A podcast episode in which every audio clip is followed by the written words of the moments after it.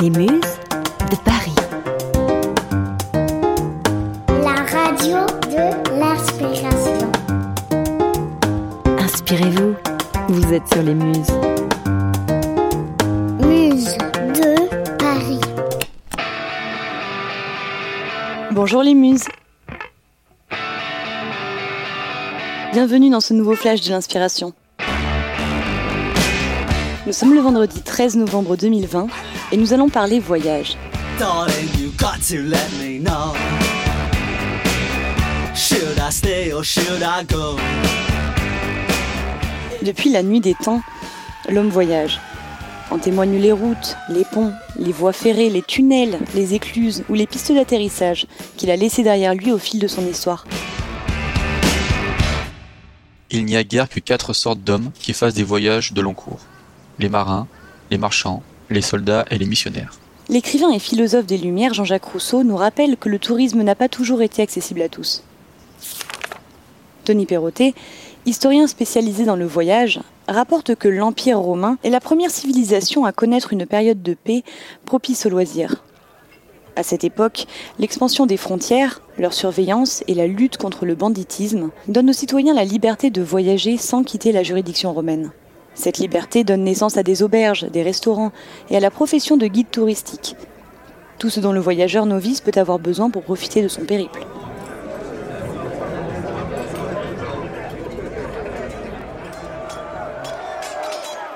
Avec les invasions barbares, la menace constante de batailles et l'insécurité régnant sur les routes, l'Europe médiévale qui succède à la chute de Rome ne se prête plus à la pratique. Seuls les religieux et la marine marchande s'y risquent, respectivement pour les pèlerinages, le commerce et les grandes expéditions.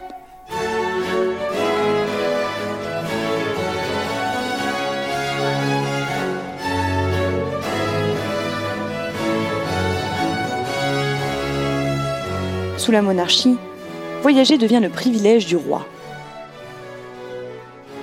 La vallée de la Loire et ses châteaux réputés témoignent de la mode d'une cour itinérante. Plus tard, les artistes et les aristocrates du XVIIIe siècle reprennent la tradition romaine du Tour d'Europe.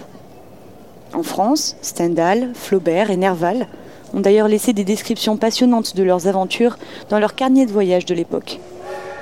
Ce sont les nouveaux moyens de transport de la révolution industrielle qui changeront la donne. Le train et la navigation à vapeur faciliteront les déplacements. L'automobile et l'aviation démocratiseront le voyage à l'étranger.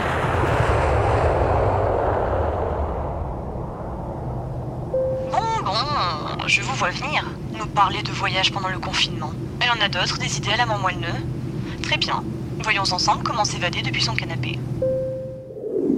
Eh bien, il y a la littérature. Les romans et la poésie nous transportent dans un tourbillon de mots qui, lorsqu'ils sont maniés et choisis avec justesse, décrivent, parfois transforment le monde qui nous entoure pour nous plonger dans une ambiance, un contexte ou un endroit. L'expérience d'une bonne lecture peut être saisissante et nous transporter sans que l'on ait bougé un pied. Comme dans cet extrait du Parfum de Patrick Suskind. Mais jamais l'objet bois ne lui avait paru assez intéressant pour qu'il se donne la peine de dire son nom. Cela n'arriva pas avant cette journée de mars où il était assis sur le tas de bûches. Empilé à l'abri d'un toit en surplomb, contre le côté sud de la grange de Madame Gaillard, ce tas faisait comme un banc.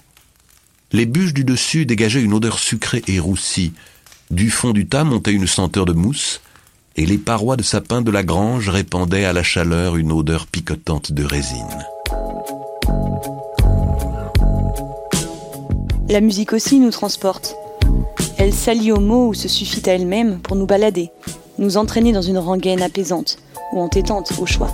I'ma tell you the truth. Not like these girls I'm ready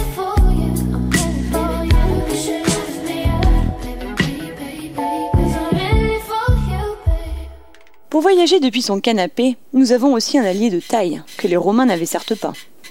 La technologie. Aujourd'hui, si vous souhaitez visiter Versailles, les pyramides d'Égypte, la Grande Muraille de Chine ou le Machu Picchu, c'est possible grâce aux visites virtuelles. On vous glisse les liens dans l'article sur lesmusesdeparis.fr.